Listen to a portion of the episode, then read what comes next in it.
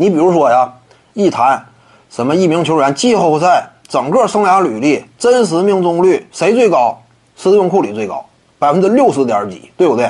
排第二的谁？凯文杜兰特，仅次于斯蒂芬库里。为什么我之前谈？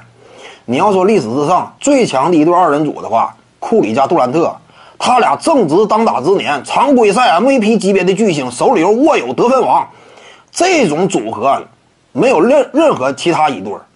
乔丹皮蓬厉不厉害？厉害，皮蓬拖后腿，对不对？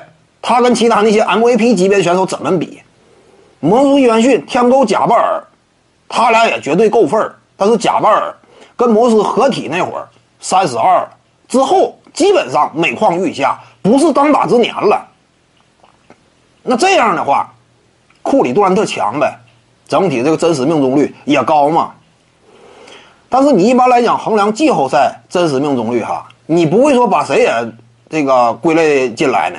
就那些打不了几场比赛的，或者呢整体样板呢缺乏足够参考价值的，尤其是纯蓝领，我就上去吃几个饼。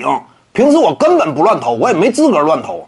我敢乱投，那教练立刻把我换下。你这种球员，那个整体真实命中率就不在考虑范围之内了。一般来讲，都是有场次、登场时间以及出手次数的限制的。